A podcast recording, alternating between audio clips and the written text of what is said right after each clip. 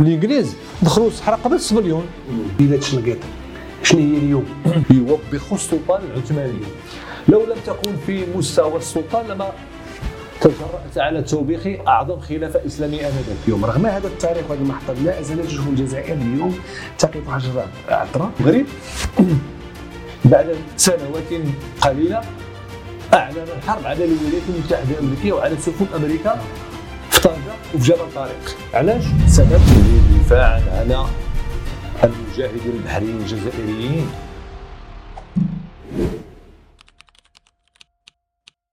مساء الخير متابعي ومشاهدي قناة لو دي جي تي في ولو دي جي راديو على أمواج الويب راديو مغاربه العالم. 212 آه، اليوم وكما كتعرفوا على أن آه، بودكاست في الصميم يناقش مجموعة من القضايا ذات الطابع الاقتصادي والسياسي والاجتماعي واليوم سنناقش قضية آه، مهمة تتعلق بقضية الصحراء المغربية. هذه القضية عرفت تطورات مهمة وازدادت الضغوط على الجارة الشرقية التي بقيت راهنة كولسة الماضي.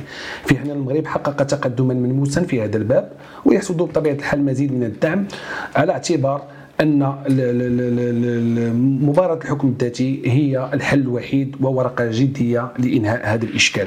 اليوم في هذا الصدد نستضيف الدكتور نضيب حداد آه، وهو من مواليد الرباط آه، أستاذ باحث في معهد الدراسات الإفريقية بجامعة محمد الخامس بالرباط ومتخصص في تاريخ الصحراء المغربية ناشط وفاعل جمعوي ورئيس الهيئة الأكاديمية لاصدقاء الصحراء المغربية له مؤلفات عديدة حول التاريخ ومقاومة أبناء الصحراء المغربية الاستعمار الإسباني والفرنسي.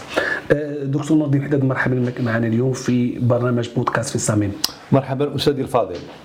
بطبيعة الحال أه، سي نور ونحن نعلم انكم متخصصون في هذا المجال ولكم دراية كبيرة ولكم مؤلفات يعني ولديكم العديد من الوثائق التي مررتموها ووثقتموها في العديد من الكتابات والمؤلفات حول قضية الصحراء المغربية.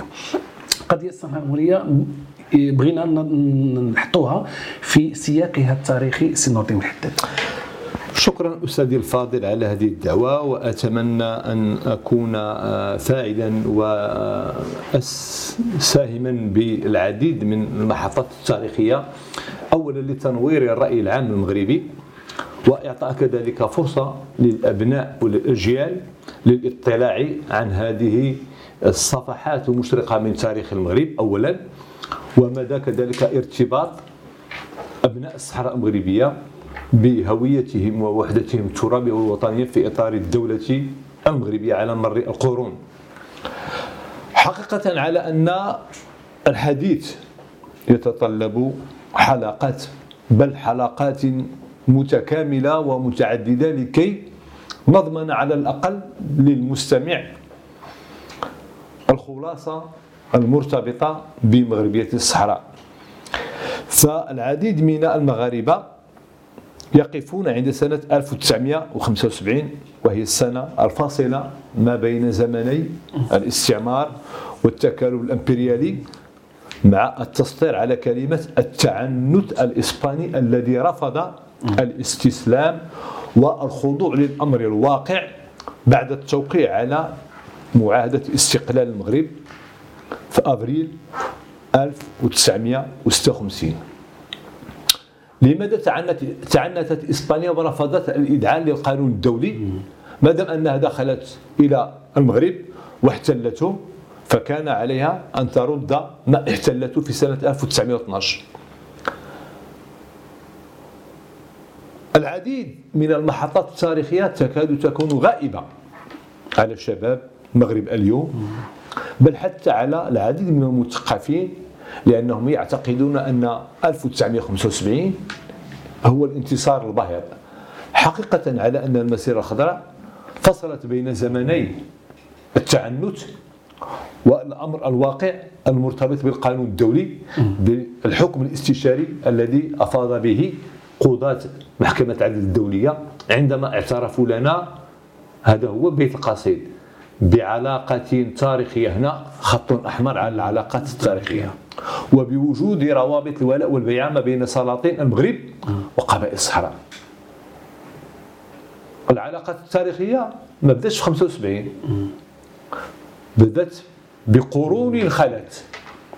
على الأقل باش وليداتنا يعرفوا المحطة التاريخية قبائل الصحراء صعدت إلى وليدي وبايعت مولاي إدريس في سنة 171 هجرية. هذا معطى جديد بالنسبة للمغاربة ولدينا ما يؤكد ذلك من خلال تتبع مسار التوثيقي والبراهين العلمية على وجود وفد من أعيان وشيوخ وفقهاء وعلماء ومرابطي قبائل الصحراء عندما سمعوا بوجود شريف ينتمي إلى آل البيت جاء إلى المغرب وحصل على بيعة أو مبايعة قبيلة أوربة وجعله أميرا للمؤمنين. هذا دليل على مدى ارتباط هذه الشريحة الاجتماعية وهذه القبائل بآل البيت وبالوحدة الترابية. ثم كذلك العديد من المحطات التاريخية التي يمكن إجمالها في دور العديد من الأسر التي تعاقبت على كرسي الحكم بالمغرب ابتداء من الأدارسة إلى العلويين اليوم. كانت الصلات حميمية.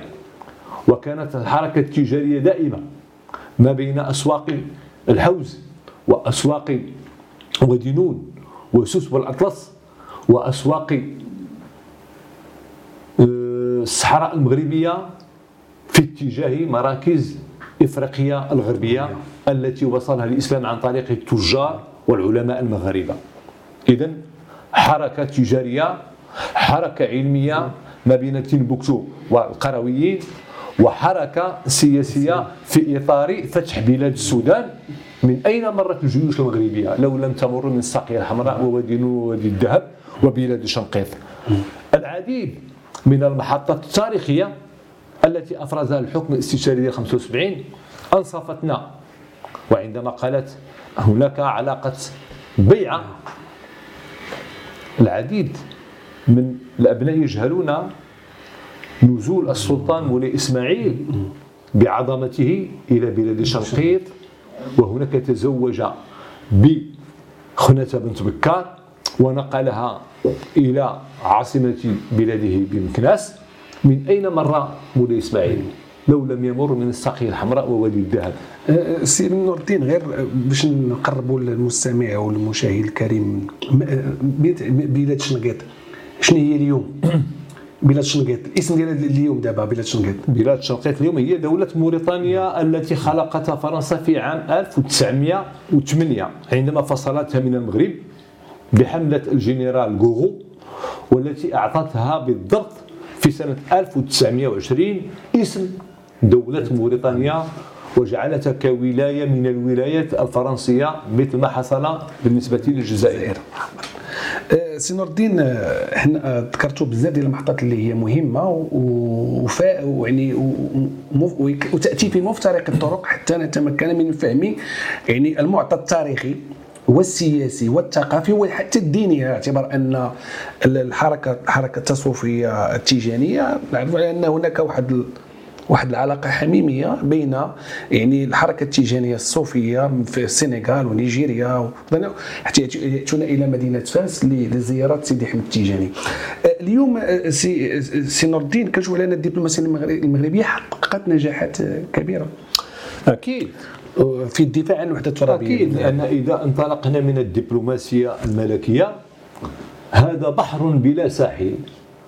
استطعنا بفضل اولا الصورة البهية والكاريزما التي يتمتع بها المغرب في العديد من المحافل الدولية خلفت ارتياحا كبيرا لدى العديد من الزعماء والقادة ديال دول العالم.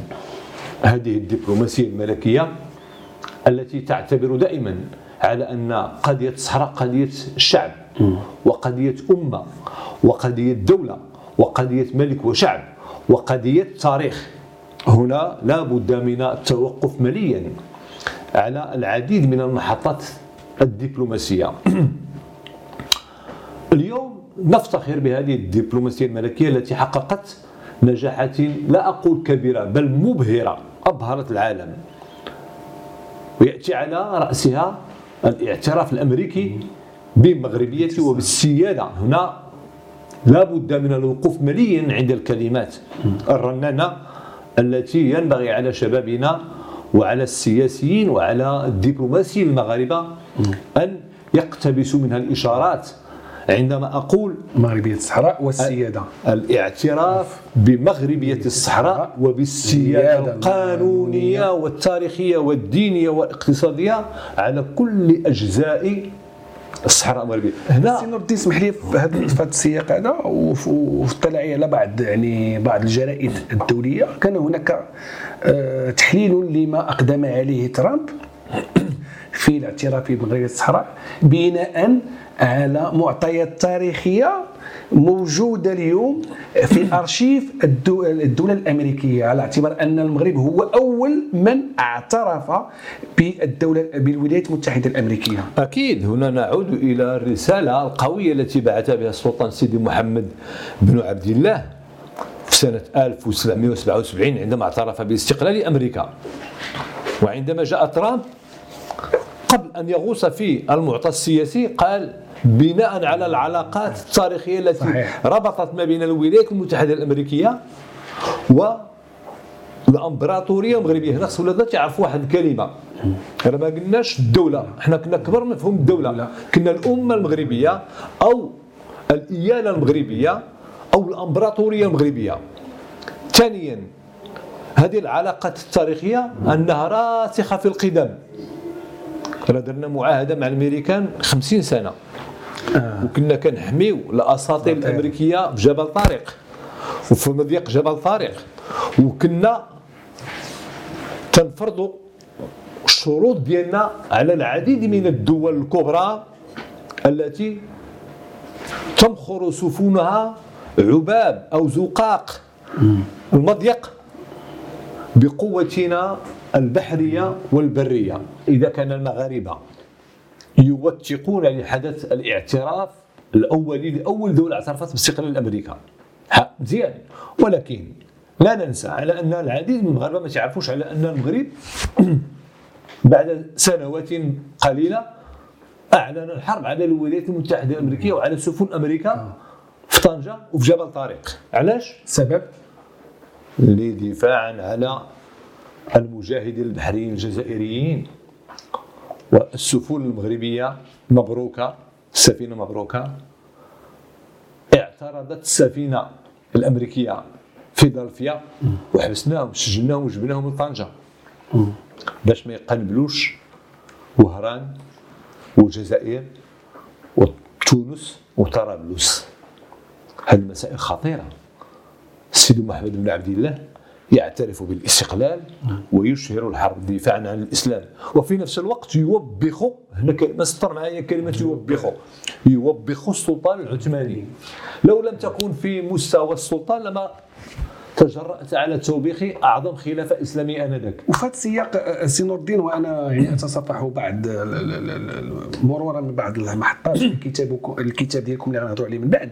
هو عندما استقبل السلطان المغربي المبعوث مبعوث يعني الدولة العثمانية آنذاك نعم. وصلى وياه في مسجد جامع السنة. وشاهد كيف كان كان الجزائريين يبايعون السلطان. أكيد. ويطلبون منه تدخل لدى أكيد. السلطان العثماني لرفع يعني الضرر عندهم. هذا من جهة. ثم وفي العودة ديال المبعوث يعني العثماني اعاد تقريرا وقال له نحن يعني نخاف على ليبيا وتونس والجزائر من السلطان المغربي. أكيد. لماذا؟ لأن التاريخ لا يرحم. التاريخ أكبر شاهد على العصر. لأن الموحدون كانت سلطتهم تتجاوز بلاد طرابلس ليبيا. هذه هي الإمبراطورية المغربية. وصلنا إلى مشارف مدينة بوتي. وهنا تدخل دائما المقص الأوروبي. ما ما يخليكش تهنى دائما. خلفية تاريخية على أن لا بد من وقف أو توقيف هذا الزحف بين قوسين الإسلامي. حقيقة على السلطان سيدي محمد بن عبد الله وإن تشعبت علاقته السياسية مع الدنمارك مع السويد مع روسيا كاترينا مع كارلوس الثالث. وكارلوس الرابع باسبانيا مع ملك ديال البرتغال مع جينوا مع صقليه مع بروسيا في ألمانيا مع الولايات المتحدة الأمريكية مع قبائل البورنو مع العديد من الدول استقبل في سنة 1785 السفير إسماعيل الأفندي الذي أفاده الباب العالي لدعم الجهاد البحري ضد بداية المناوشات مع الأساطيل الأجنبية. أقام معه صلاة الجمعة بمسجد سنة بالرباط. وهذا السفير إسماعيل الأفندي أعد تقريرا وهو شاهد عيان. كيف كان أهل الجزائر يتطارحون أمامه ويقبلون يد الملك. يد السلطان المغربي ويطلبون منه أن يتدخل لنقدهم إنقاذهم من الظلم والجور الذي يمارس عليهم الباب العالي في بلادهم. وكذلك أشار هذا السلطان إلى وفود العديد من قبائل البورنو الموجودة حاليا في شمال نيجيريا. كنا كنعرفوا الموقف ديال نيجيريا وغربية الصحراء. يطلبون المد والعون ويبايعون هذا السلطان أمير المؤمنين لحمايتهم من التحرشات الإسبانية والبرتغالية في بلادهم. هنا لابد من الوقوف على هذه المحطات التاريخية لكي يعلم أباؤنا ويعلم أبناؤنا على أن ما خلفه الآباء والأجداد. كما كنقولوا كنا أقوياء في البر والبحر. أقوياء في البر والبحر. السفن المغربية كانت تطل على سواحل كندا. هذا بالتاريخ في إطار القرصنة أو الجهاد البحري. وكذلك مع ستوكهولم السويد مع الدنمارك. بل وصلنا إلى أدغال إفريقيا. وأقمنا مراكز تجارية بل أقمنا حتى المحطات لتوقف القافلات كما كنقولها بالدارجة نزالات فيها الأمن والأمان والماء والغذاء. هذه المسائل كلها ارتباطا بالوحدة الترابية والدينية والجغرافية التي كان ينعم بها المغاربة دائما في ظل العرش العلوي المجيد بالعودة إلى هذه الدبلوماسية الملكية وهنا قبل ما نجيو للدبلوماسيه الملكية سي نور الدين غنوقفك لأن هنا كنشوفوا على أن لا زالت اليوم رغم هذا التاريخ وهذه المحطه لا زالت نشوفوا الجزائر اليوم تقف حجر عطرة في توحيد توحيد في أو في قضية وحدة الترابيه لماذا؟ هل هناك يعني بعد سياسي حتى لن لا يطالب المغرب بصحراء الشرقية وهذا نقاش بطبيعة الحال. وحقيقة دائما نشوف آه، أنا أكره دائما المقارنة ما بين المغرب والجزائر. لماذا؟ لأن دولة كأمة ولها تاريخ ليست كجنين خرج من رحم العثمانيين ودخل إلى بطن الفرنسيين وأصبح يتطلب منه عمليه قيصرية لميلاد هذا الجنين الجزائري. هذا هو حال الجزائريين.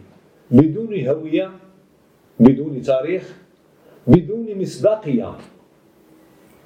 بعد 1962 انبثقت هذه الدولة من رحم الفرنسيين وبشروط فرنسية. العديد لا يتكلم عن الاستفتاء الذي أجرته فرنسا في الجزائر. هل تريدون الاستقلال أم الخضوع للدولة الفرنسية. الاستفتاء كان في المنطقة الشمالية فقط أما المنطقة الجنوبية ستكون ولاية فرنسية. وهناك مفاوضات جرت ما بين محمد الخامس والجنرال دوغول.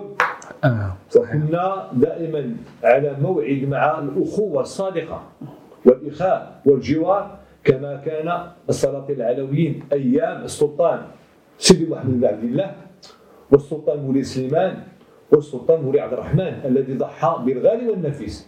هذا السلطان كان كيستقبل 4000 جزائري يوميا سنة 1830 وكلهم ويشربهم ويكسيهم ويأمنهم.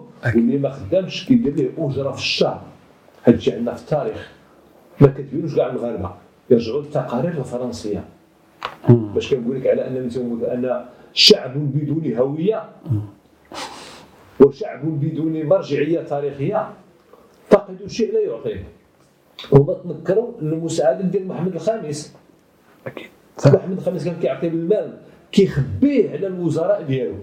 هذه الهيبة أو الايادي البيضاء العلوية تحت الطابلة. شريوا السلاح. فوضوا الفرنسيين قال لهم لا. بالله عليك. باش ولادنا يعرفوا الحقائق التاريخيه المغاربة لا يقرؤون تاريخهم. ولا ما قريتيش التاريخ التاريخ ديالك.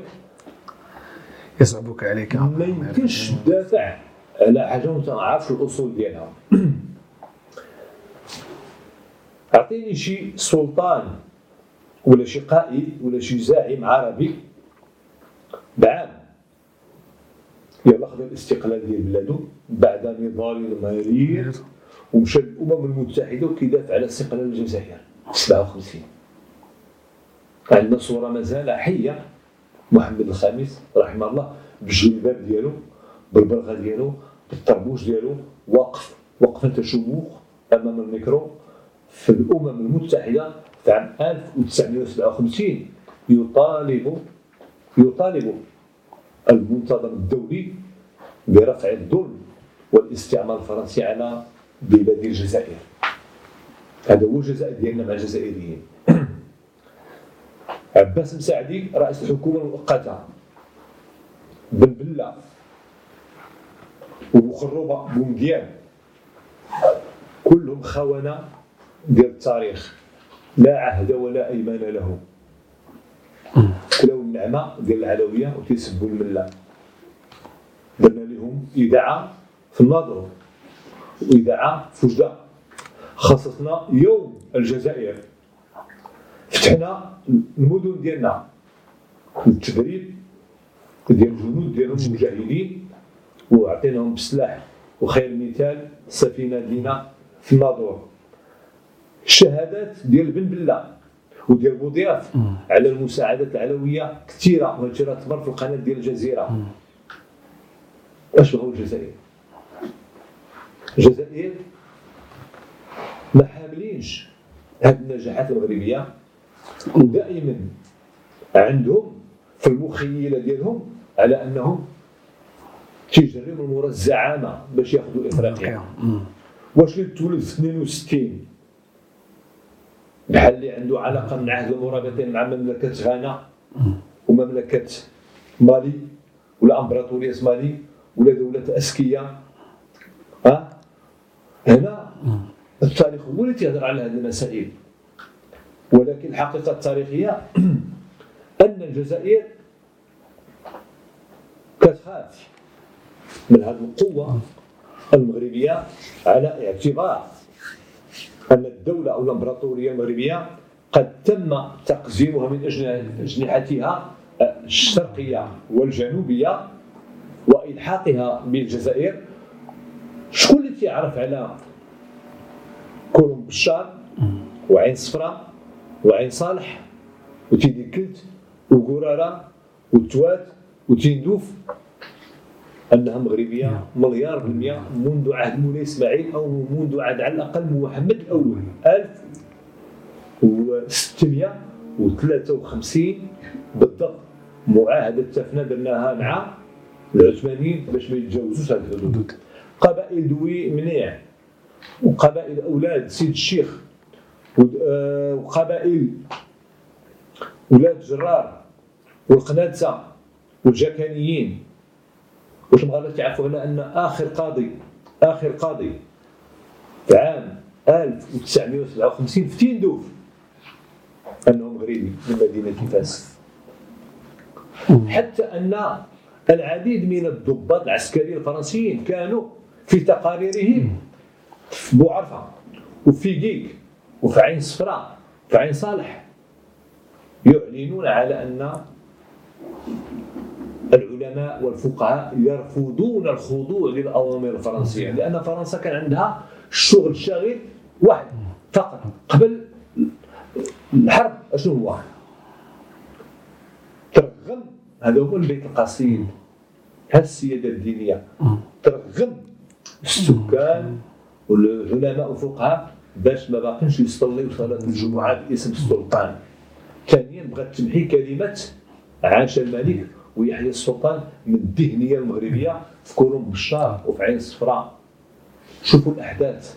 الإجرام ديال الايادي الفرنسية في عام 1901 في عين صفراء 300 عالم ما بغاوش يدخل الأوامر ديالها. وكذلك نفس الشيء مع الطاغية الاستعماري كزافي كوبولاني في بلاد شنقيط 1900 مشى يبت السموم ديالو تيقول لهم السلطان المغربي تيهمو غير الذهب والعبيد آه، تحيدوا البيعه وتحيدوا الصلاه قالوا ليه لا ورجع للتاريخ وغادي تشوف قبائل الاغلال قبائل الدول الحاج قبائل المختار قبائل ديال الخطاب قبائل ديال توندغا قبائل مشطوف عادل عليها قبائل ديال واد الذهب وديال الساقيه الحمراء خطير شي مسائل ما تعرفوش المغاربه بحالاش لازمة كانت على كل ألسنة قبائل الصحراء منذ سيدي أحمد الرقيبي وسيدي أحمد العروسي وسيدي بوغالبور وسيدي عبد السلام بن مشيش قبائل الصحراء المغربية. في عمق الصحراء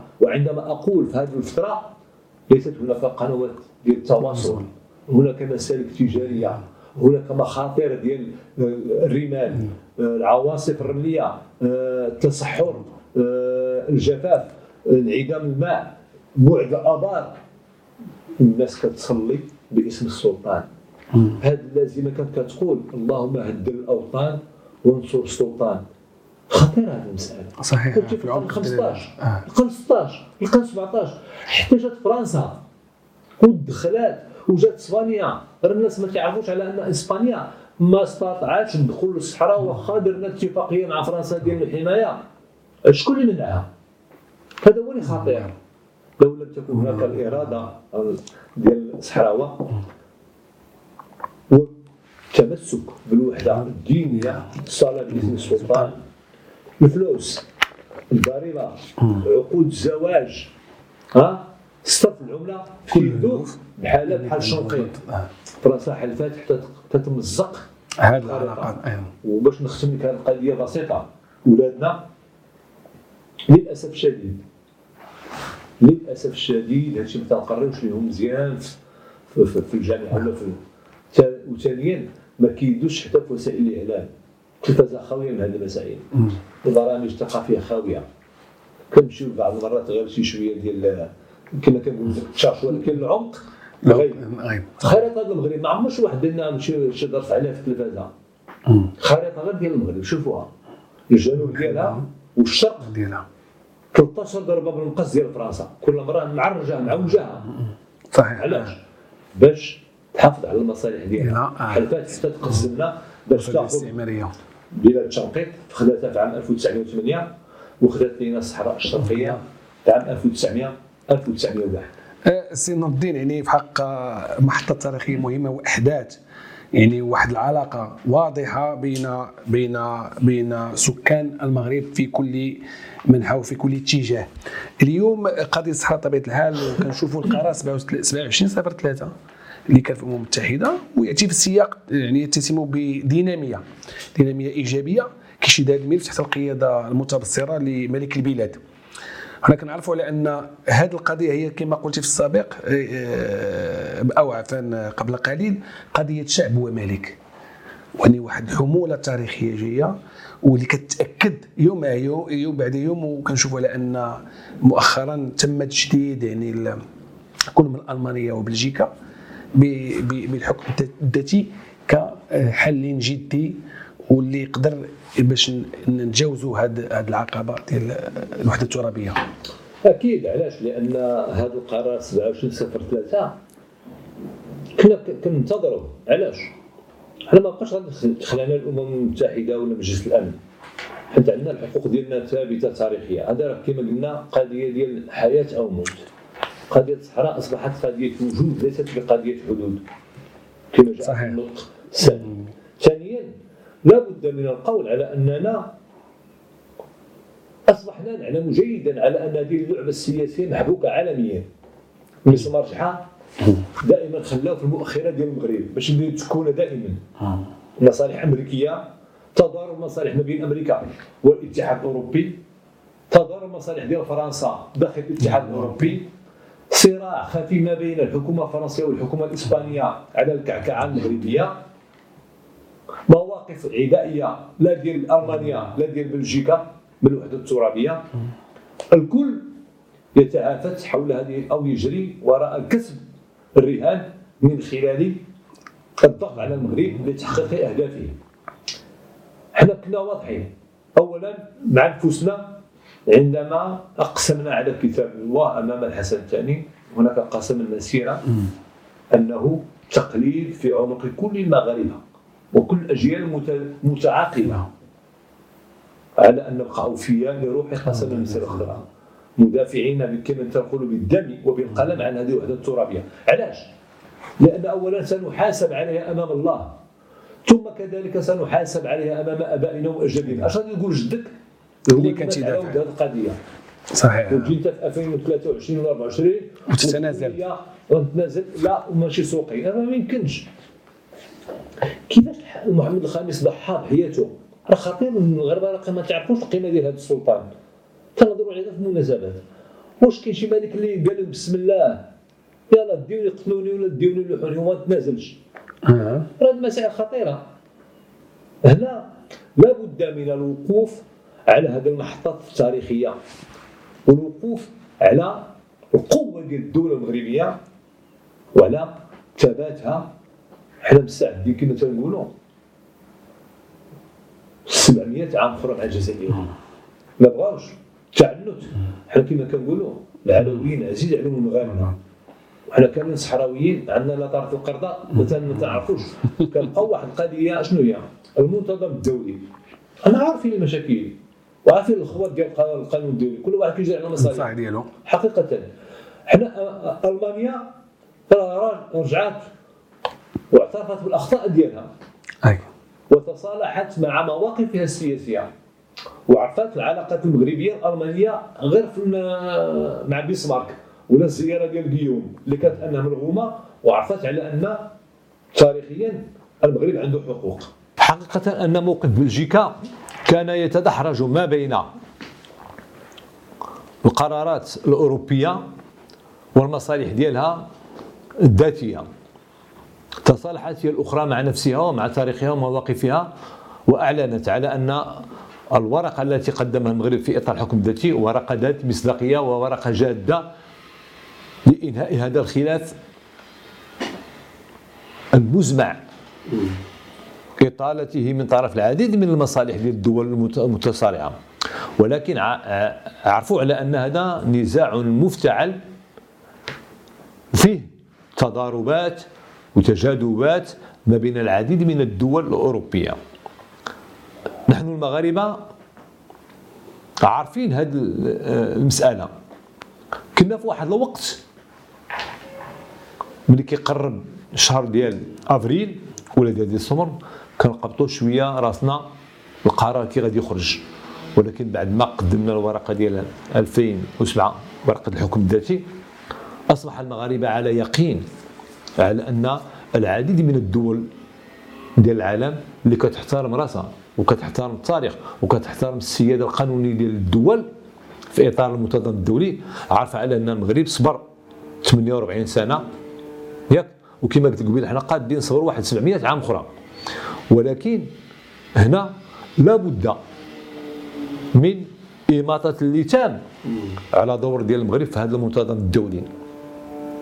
عندما علم المغرب على أن المناورات تجري أو المفاوضات تحت الطاولة اللي كتمس الوحدة ديالو خرج بورقة ديال الحكم الذاتي. يلا بسم الله. في إطار السيادة المغربية الكاملة على كل التراب ديال الصحراء المغربية. عطينا هذه الورقة. علاش ما طبقاتش إلى يومنا هذا؟ مازال إذن مسمار رجحة كاين؟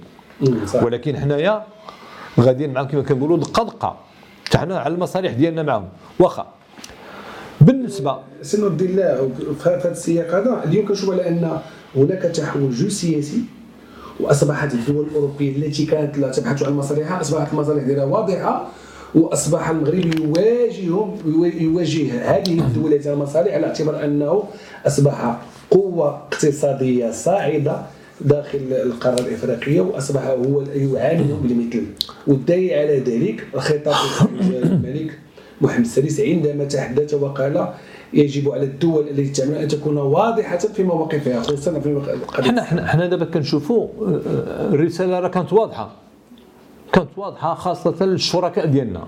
عندنا فرنسا وإسبانيا وبريطانيا وألمانيا. زيد عليهم بلجيكا وإيطاليا. ولكن حنا اللي كيهمنا تيهمنا مسمار شحال فين كاين؟ في باريس وفي مدريد. زيد عليها لندن. عند الناس كيطيح. علاش؟ لأن الجزائر احتلوا لنا الصحراء 20 عام. وعندهم وثيقة تاريخية. وثيقة غير في المحكمه البريطانية المعترفة. آه بيان سور شوف الناس كي دائما كي راه راه الإنجليز دخلوا الصحراء قبل السبنيول سيدي افني دخلوا في طرفايا. خذوا لنا ساحه طرفايا وقالوا لنا يلا خرجوا للبحر. ماشي ديالكم هذه كاع اش كان الموقف ديال السلطان مولاي الحسن الأول؟ المغاربه ما تعرفوش بزاف ديال المسائل.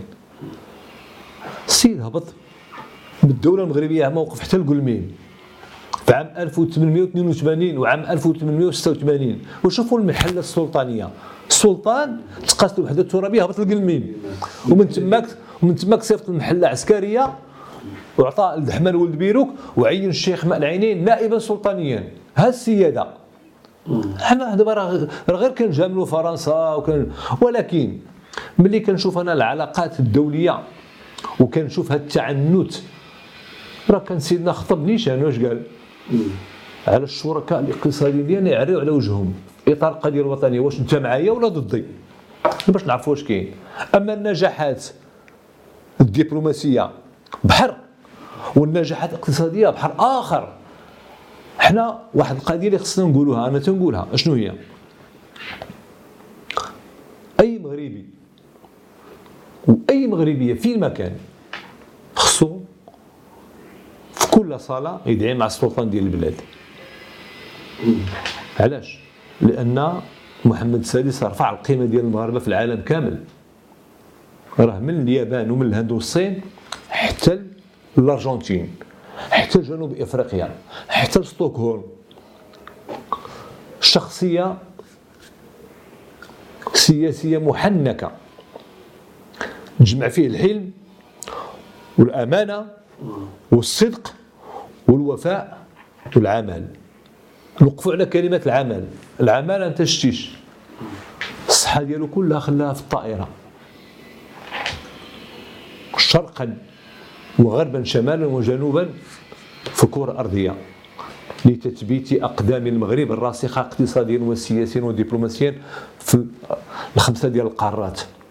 الزيارات ديالو ديال إفريقيا. شحال من معاهدة شرف عليها شخصيا وقف بعين المكان. والرجوع إلى المقعد آه. الإفريقي. ثم كذلك دخلنا من الباب الرئيسي الاتحاد الإفريقي. ماشي دخلنا قفنا بحال الجزائريين. ها آه. ما سعينا حد لأن ما نساوش الأدوار ديال جدو محمد الخامس في ميلاد منظمة الوحدة الإفريقية. مع نكروما مع باتريس مومبا ومع جمال عبد الناصر. شكون؟ محمد الخامس الأفضل ديالو. ما نساوش الخطابات ديال محمد الخامس ملي كان تيقول للافارقه قريوا ولادكم. تكوين العلم. حنا كنشوفوا بعض النوافذ اللي عندنا فيها بزاف ديال ديال, ديال النقص المعرفي عند وليداتنا وحنا كنا فيها أسياد وكنا فيها من المدافعين الأوائل. ثم كذلك في المصالحة بيننا وبين العديد من الأشقاء ديالنا والعديد من الشركاء ديالنا الاقتصاديين. هنا عطانا واحد دفعة كبيرة هي اللي غادي تجلى باش نرجع معك القرار ديال 20 27 صفر 3 المنتظم الدولي ومجلس الأمن والامم المتحده إلا شحال تيخصك ديال الفلوس باش باش ترشيهم؟ تعطيهم الرشوة شحال تيخصك صعيب صعيب إلى الجزائر ما تقدش. الدول ديال البترول ما تقدش. هذا راه منتظم دولي. شكون اللي خلى المنتظم الدولي في مجلس الأمن وفي الأمم المتحدة يشيد بمواقف المغرب وبمواقف محمد السادس؟ التعاون تسهيل الاتصال ديال البعثة ديال مينورسو. ها الشفافية. ها نعطيك مثال بسيط. شوف الجأش الربيط ديال النفس العلوية عندما ضربت الناس السمارة. كان بالإمكان نفرقعوا الرمانه تاعنا معاهم. ولكن آه كان لا. يعني نعم كاين حنا- ثبات في كاين. ثبات وكاين كاين رزانة. ياك. وكاين ثوابت ديال الدولة المغربية. حنا بالإمكان نحرقوهم كاع. لا. المنتظم الدولي تيشوف. الكره عندكم دابا. أعطيونا الحكم ديالكم. باش تعرفوا شكون اللي كيجيش وشكون اللي باغي يشعل العافية وما اختاروا هذاك النهار حتى قرب القرار يخرج. باش تعرف الاعداء قرار. الأعداء ديال الوحدة الترابية وعلى راسهم الجزائر هي اللي كتدعم هذا الشيء من التحت. وفي هذا السياق سي نور الدين الزياره الاخيره ديال آه، ممثل أمريكا في الجزائر وكان واضح في الخطاب ديالو حتى أن الحوار ديالو تم تحريفه وتمريره عبر وسائل الاعلام الجزائريه بشكل هذا واستطاعت أن السفارة الأمريكية أن تعيد نشر الحقيقة. الحوار. الحوار. كما كان يعني كما كان كما جاء على لسان المبعوث كان ديالها واضحا. السي نور الدين يعني كيبقى لنا المحور الأخير اللي غادي نختموا به اللقاء. يتعلق بالكتاب ديالكم. الشباب المغربي والحجج التاريخية والقانونية على مغربية الأقاليم الجنوبية وأنا طلعت على الكتاب. بطبيعه الحال هناك مجموعه من المؤلفات في هذا السياق ولكن هذا الكتاب له خصوصية نعم. على اعتبار أنه آه، وضعتم فيه العديد من الوثائق التاريخية وأنا أنصح الشباب المغربي باش يشوفوا يطلع عليه لأنه مهم بزاف وتعطينا التاريخ والحقائق أكيد ديال ديال ديال التراب آه، أو أو الجهة آه، أو الجنوب المغرب في ارتباطه مع مع باقي يعني الجهات المملكة علاش؟ لأن أنا اخت- اختصرت هذا فيه واحد المجهود علمي فكري باش نقرب الحقيقة التاريخية. لمن؟ اولا أنا مشيت معك للشباب لأن الشباب هو عماد المستقبل. رجال الغد المغاربه ديال غدا. أش خصهم؟ نع- نعطيوهم ديك الفرصة باش حتى هما ياخذوا ذاك القصب ديال السباق في إطار المنافسة الدولية باش هما غدا يدافعوا على المغرب ويدافعوا على البيعه والولاء والإخلاص لثوابت الدولة المغربية ويحافظوا على الوحدة الترابية ويحافظوا على الولاء للسلاطين ديالهم. علاش؟ أنا دابا تنقول راه المغاربة باقيين ما عارفين والو. دابا إلا قلت لي شكون هو محمد الرابع غادي تخلع. قلت لي محمد الثالث شكون هو؟ وتقول لي محمد الأول شكون هو؟ محمد الثاني شكون هو؟ مولاي الحسن الأول شكون هو؟ مولاي عبد الرحمن. سيدي محمد آه، بن عبد الرحمن. مولاي سليمان. واش الناس. مولاي إسماعيل. آه. شوف نعطيك أنا غير واحد الخلاصة بسيطة. ها باش عطيت أنا هادشي قربته لوليداتنا الحجاج التاريخية والقانونية. القانونية السيادة والولاء والبيعة اللي مشروطه هي الدستور وهي آه، العلاقة الدولية حاليا بالنسبة لأوروبا. الحجج التاريخية راه قلتها ملي قال لك ترامب بناء على العلاقة التاريخية المغربية الأمريكية ها الاعتراف. ملي تنقول العلاقات الدينية وجعوا وليداتنا ملي كنسمع دابا تندعيو في الصلاة وفي عقب كل صلاة السلطان هادشي راه كانوا باواتنا وجدودنا تيديروه. اذا هذا الكتاب حاولت نجمع فيه هادشي كله ونعطيه في بوتقة علمية لوليداتنا مبسطة ولكن اللي فيها جميل مدعمة بالحجة والبيان الوثيقه وكما كيقولوا على أن الدكتور بالحداد أنا ما كنهضرش غير من, من الوطن ولا من الغيره على الوطن ولا بالروح الوطنية. كنهضر بالجانب الأكاديمي الجانب العلمي المعرفي. ملي كتقول لي راني غادي ندخل المحكمة نتخاصم؟ القاضي تيقول لك شنو هي الحجة ديالك؟ اش هو الملف ديالك؟ جيتي خاوي؟ الله يعاونك سير بحالك. جيتي عامر غنقرا ونسمع عاد غادي نفصل. هنا باش وليداتنا يعرفوا الحقائق التاريخية والموثقه والدليل على ذلك سي نور الدين هو أن هناك وثائق تاريخية بالخط يعني بالخط الكلاسيكي القديم المعروف عليه في دار المخزن. أكيد. وهناك بطبيعة الحال كتابة رقانة وتصفيف حتى يتمكن. باش تسهل عليه القراءة ديالها. باش القارئ يعرف مكامن والاهم الأشياء التي تمت في هذه المراسلات. سي نور الدين في الحقيقة ما سخيناش بك لأنه نقاش حول قريه الصحراء والتاريخ وحتى ما تقومون به من اجتهادات على على مستوى واقع وسائل و- مواقع التواصل التواصل، نعم. الاجتماعي وتقدموا يعني ملفات ووثائق حول قضية الصحراء. مشكور شكرا دكتور نظيم عدان مشكور على المجهود اللي كتقوموا به. ولنا ان شاء الله بطبيعة الحال لقاء في حلقه حول قضية الصحراء وتطورات ديالها سي نور الدين أكيد علاش؟ أنا غير باش نختم معك على أن اذا كان هذا الكتاب هو في السوق خصو وليداتنا يقراوه. وحتى اللي ما باغيش يبدا يقراه حنا دابا كنقولوا دابا راه كلشي ولا عبد الرقمان عهد الرقمنه راه حنا دخلنا اليوتيوب راه كاينة واحد القناه سميتها مفاتيح تاريخية. متبعة راني فيها دابا تقريبا شي 470 فيديو. مشكل الصحراء من A. من اتى ل Z باقي ما وصلوش ل Z حنا غاديين مع مع الأعداء. نمشيو معاهم حتى نعاودوا معاهم الأرقام كلها. وشكرا سي شكراً. داد اذا نبقى لنا غير نودعكم متتبعي ومستمعي قناة L'ODJ مغاربه العالم ار 212 إلى حلقة قادمه إن شاء الله وفي ملف آخر.